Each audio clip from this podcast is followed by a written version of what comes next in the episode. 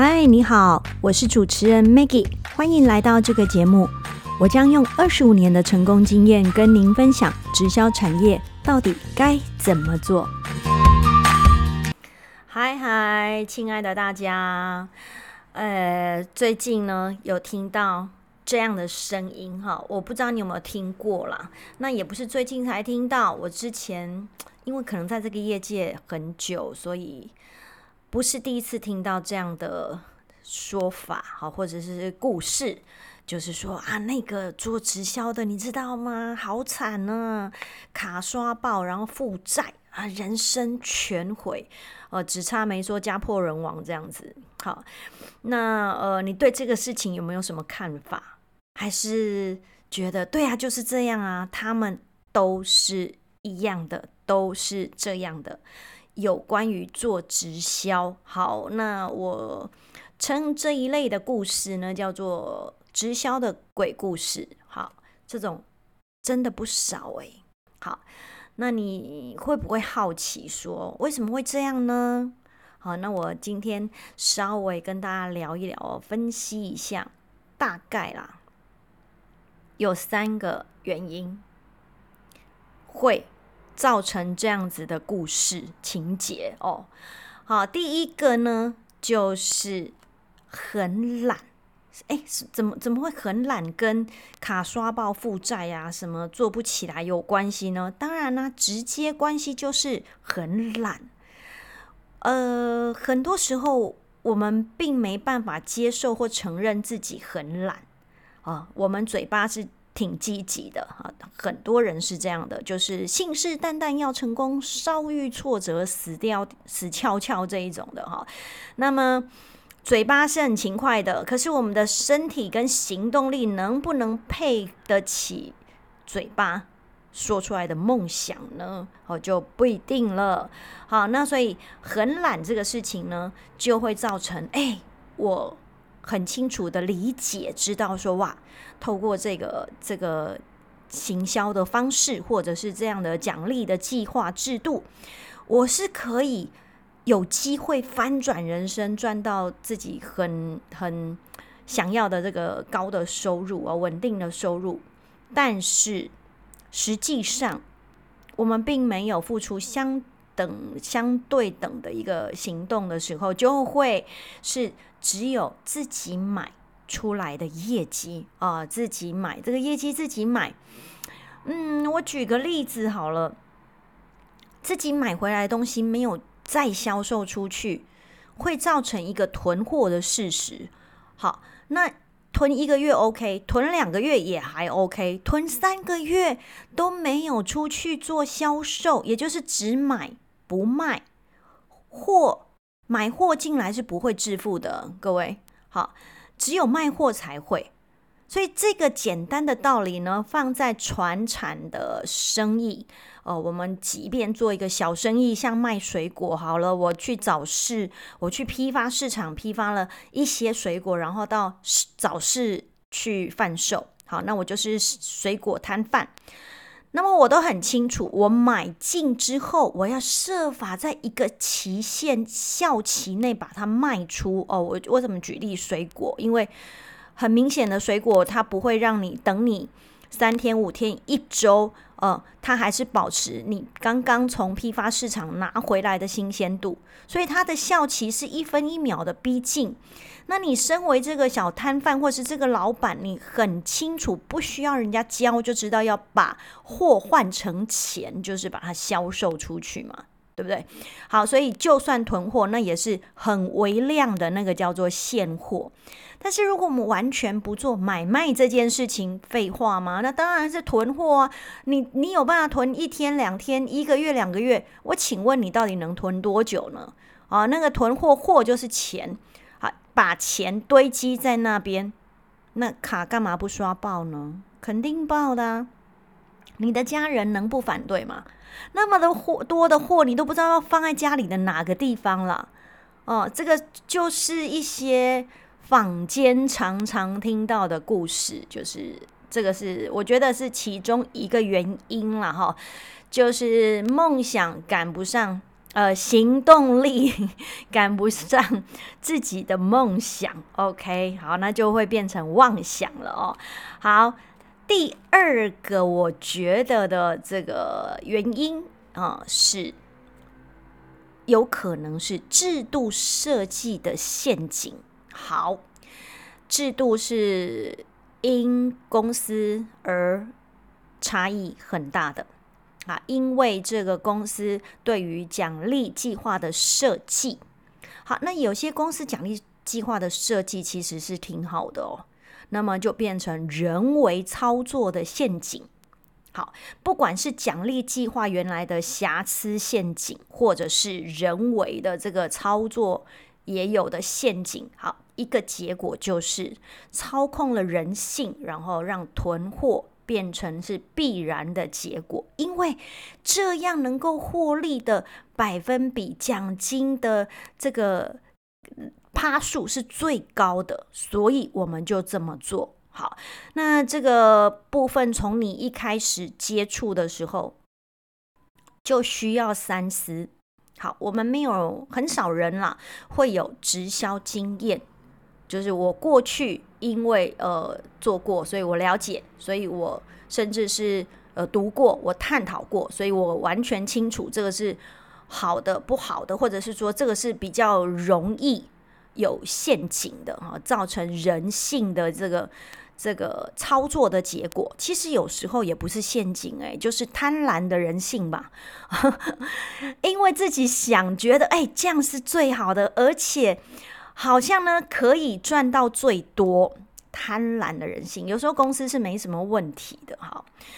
那么我先买进再说，因为买进现在的利多是最最高的。好，那么就囤货了嘛。好，那我认为啦，其实囤货都没有什么好可怕的，就是就像进货嘛，一个传统生意的买卖，买进哪有什么可怕？可怕的是没有卖出啊。好，那如何卖出这个牵扯的范围其实也不小哦，包括产品的特性啦，或者是说你该找到一个一个哪一些的需求者，这对于这个产品啊，对于你的产品或者是你的服务或者是你的事业机会都一样。好，这个我们今天就不讨论这一块了哈，就今天讲说。比较有可能造成这个什么负债人生的这种哦，这个这个这个囤很多货，然后卡刷包这一种的哈。大概的第二点，我是这样分析分析了。那第三个可能的因素是什么呢？好，就是用生意投资的概念。好，那这个是其实是对的啦。好，没有错。就像我刚刚前面提到的，哪有这个？水果的摊贩不去批发产品的呢？除非他做网络，OK？他如果是做一个门市生意或是现场销售的生意，他为什么不需要任何现货呢？是需要的，但是我认为直销的好处是它可以因人因状况而异啊。例如说，我的资金就只有这些，所以我可以做这些的小额的起步动作。好，小额的一个投资叫做现货，那大金额的投入叫做囤货，因为你一次其实是销售不了那么多的，可以因人而异，因状况而异，这个是会是你比较。可以安心去参考的哈，那么当然用生意的角度投资，我觉得是是正确的哦，因为有些你连一点点的投资一点点哦，对不对？比如说投资在自己身上，我自用嘛，因为我们这个生意里面呢，直销的生意里面，它不请广告，而不做广告，不请 model，而没有任何的这个呃宣传，所以最大的宣传就是你自己。从产品的使用体验到到呃模特儿到到见证者哈，都是你，所以自用的部分就很重要。如果你计较，就是这个我我用不到，那我想你把它经营的好的机会也不太高。好，但是我们说生意投资的概念需要有，但是如果你变成是恶性炒作哦，那恶为什么会恶性炒作呢？可能跟这个。团队哈不一定是会跟公司有关咯，然后有可能是团队的教育，或者是呃方法这个氛围，造成好像大家都应该大量的去进这些货源啊货货物啊。那在这个是。状况底下，就是说，呃，这个这时候有促销啊，或者是说这个时候，呃，这个月我们应该做什么事情啊，以至于造成，好，这个就是我我觉得啦，是恶性炒作。除非我们有配套，好，配套是什么？我知道怎么买进，怎么卖出，这个叫做配套。那没有配套，就会造成囤货，那很简单。OK，好，所以总结一下，就是说。生意失败了哈，是各行各业都普遍存在，不知道大家认不认同哦？就是有人开咖啡馆，然后就三个月就倒了，这样，那他可能投资了两百万、三百万，然后三个月那撑不了半年，然后他就倒了，好像也没有人去去定罪，或者是说责怪，或者是。嘲讽这个这个开咖啡厅，然后收掉，好叫算算算是生意倒了嘛？哈的这个人比较少诶。但是这样子的嘲讽，或者是说诶和误解，或是污名化，好像就比较容易出现在直销。到底是为什么？哦，那是。主要因为没有看到努力的过程。哎呀，这个人开店啊，这个人呃做生意，做你那一种可以一般传统你看得到的生意，你就会觉得哦，你他多辛苦啊，他是很有付出的那种付出是感觉看得见。那么直销被污名化也不不奇怪，因为老是看到那一群人呢，呃，光鲜亮丽的耍着嘴皮子。那也没有看到他们做什么事啊，哦，就一直讲他们赚了多少多少多少钱。好，那么囤的是货，也就是钱。在一般世俗的人还不了解这个制度跟整个他到底是运用什么样方式，好，这个呃建构一个组织团队来来获取这个被动式收入这一块不清楚的时候，看到就是没在做，然后。一段时间之后，就就就 gain over 了哈，就没了这样子。好，这是最一般对这个事情的看法，所以也不奇怪。我常常觉得说，呃，我们需要去理解这个事情的原因，然后去谅解、去体谅别人对这个事情有一点点误解的看法。因为他不懂、不清楚，或者是他听到的呃非事实的东西更多过于他知道的事实。好，我来给一些想要进入这个产业的朋友一些建议哦。它跟传统生意是一模模一样样的，没有太特别的地方。在心态部分，我是说，呃，在心态部分的建立，我就是做生意，有输有赢，有好有坏。好，那么只是说，它能够掌控的因素会更高过于这个风险，掌控的风险或是因素会更好过于传统的生意。他需要付出的努力度是绝对高的，啊，如果你是不能够的哦，就是属于我刚说的第一种人，就是很懒哈，那么可能不会在这边有太令你满意的结果，因为呢，他的概念跟老板很像，没有一个很懒的老板会成就自己的事业。好，如果我们当员工，或许还有个卡中，还有一个主管，还有一个老板来来发了，我们可以管管我们。